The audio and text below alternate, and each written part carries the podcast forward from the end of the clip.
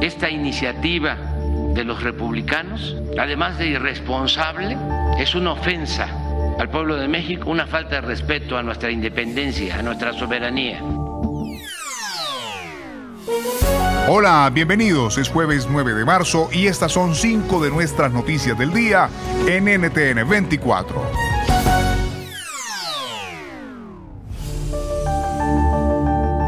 Escuchaban al presidente mexicano Andrés Manuel López Obrador, quien en horas de la mañana arremetió contra el Partido Republicano de Estados Unidos por promover la iniciativa de que las Fuerzas Armadas combatan grupos criminales de México. Y si no cambian su actitud y piensan que van a utilizar a México por sus propósitos propagandísticos, politiqueros, nosotros vamos a llamar a que no se vote por ese partido. El mandatario afirmó que en su país no se hace ni se consume fentanilo, la causa de las propuestas, y cuestionó la inacción del gobierno estadounidense para combatir la crisis causada por las metanfetaminas. ¿Cómo impactan estas declaraciones en las relaciones bilaterales entre ambos países? Se lo preguntamos a Marta Bárcena, ex embajadora de México en Estados Unidos. Yo creo que esta elevación del tono no ayuda a tener un diagnóstico común basado en datos y hechos reales y a poder eh, concertar una estrategia de responsabilidad compartida contra este terrible flagelo que es el fentanilo. Yo creo que el presidente López Obrador tiene buena parte de razón pero también la preocupación de Estados Unidos, autoridades federales, estatales, locales y el Congreso, creo que es válida y que sería erróneo que los mexicanos la desconociéramos. Across America, BP supports more than 275,000 jobs to keep energy flowing. Jobs like updating turbines at one of our Indiana wind farms and producing more oil and gas with fewer operational emissions in the Gulf of Mexico. It's and, not or. See what doing both means for energy nationwide at bp.com slash investing in America.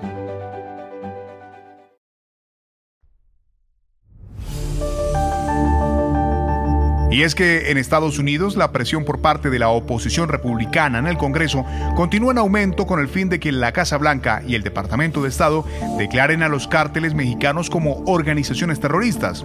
Esto luego del secuestro de cuatro estadounidenses en Matamoros, Tamaulipas, la semana pasada. En los micrófonos de NTN 24 conversamos con John Bolton, diplomático estadounidense y ex asesor de seguridad nacional durante el gobierno de Donald Trump. Bueno, yo en lo personal no creo que deban ser designados como organización terrorista extranjera.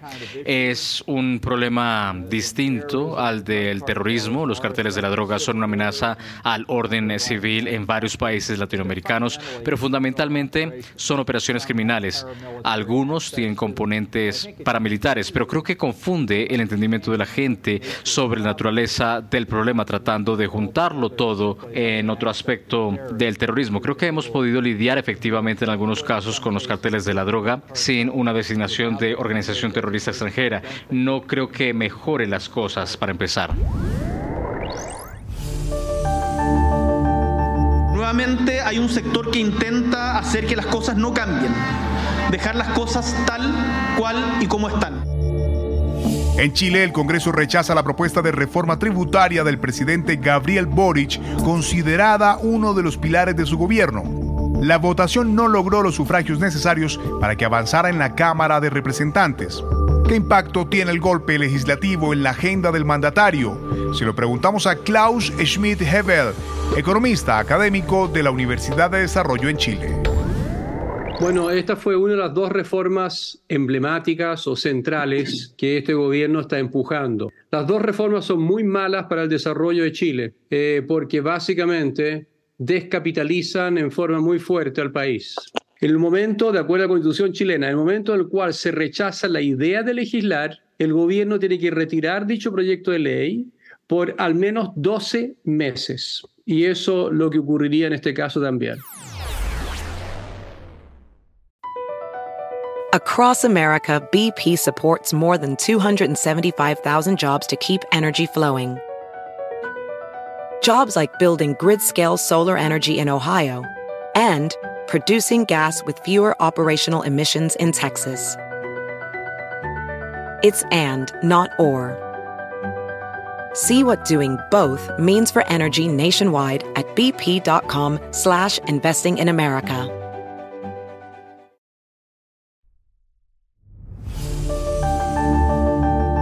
En Colombia, el gobierno de Gustavo Petro y el ELN se sentarán por tercera vez a negociar los diálogos de paz. Cuba será el país anfitrión en ser mediador. El líder del régimen cubano, Miguel Díaz Canel, reaccionó en su cuenta de Twitter con este mensaje.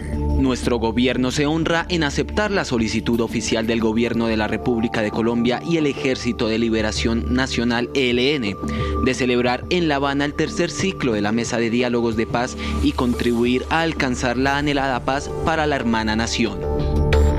Después de haber pasado por Venezuela y México, la isla será la sede de las negociaciones con la guerrilla en una fecha aún por determinar. Cabe mencionar que la estrategia ambiciosa de paz total de Petro ha incursionado e involucrado a varios sectores a mesas de diálogo, las cuales han generado polémicas y debates las últimas semanas. El análisis de la mano de Juan Carlos Hidalgo desde San José, Costa Rica. Es imposible pensar en una paz total en Colombia hasta el tanto eh, tengamos el fenómeno de la droga financiando gran parte de estas actividades criminales. En ese sentido, entonces, hasta el tanto tengamos una situación de prohibición de las drogas en donde el mercado de la cocaína sigue creciendo y Colombia está produciendo más cocaína hoy que nunca antes, incluso antes que el Plan Colombia, hasta el tanto eso ocurra, vamos a tener entonces una fuente de financiamiento infinita.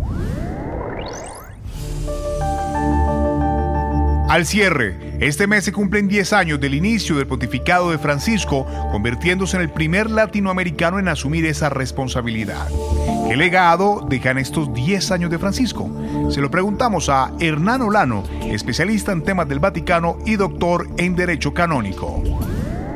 El primer papa en tomar el nombre de Francisco por precisamente ayudar o tener presente a los pobres, como se lo sugirió el cardenal Humes pero también un papa que, entre otras, pues ha hablado en sus encíclicas de la fraternidad, de la alegría y de la tierra.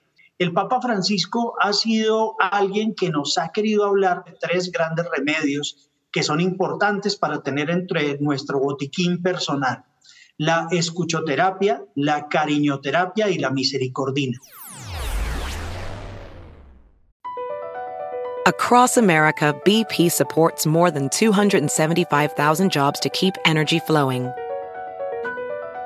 Jobs like updating turbines at one of our Indiana wind farms and producing more oil and gas with fewer operational emissions in the Gulf of Mexico. It's and, not or. See what doing both means for energy nationwide at bp.com slash investing in America.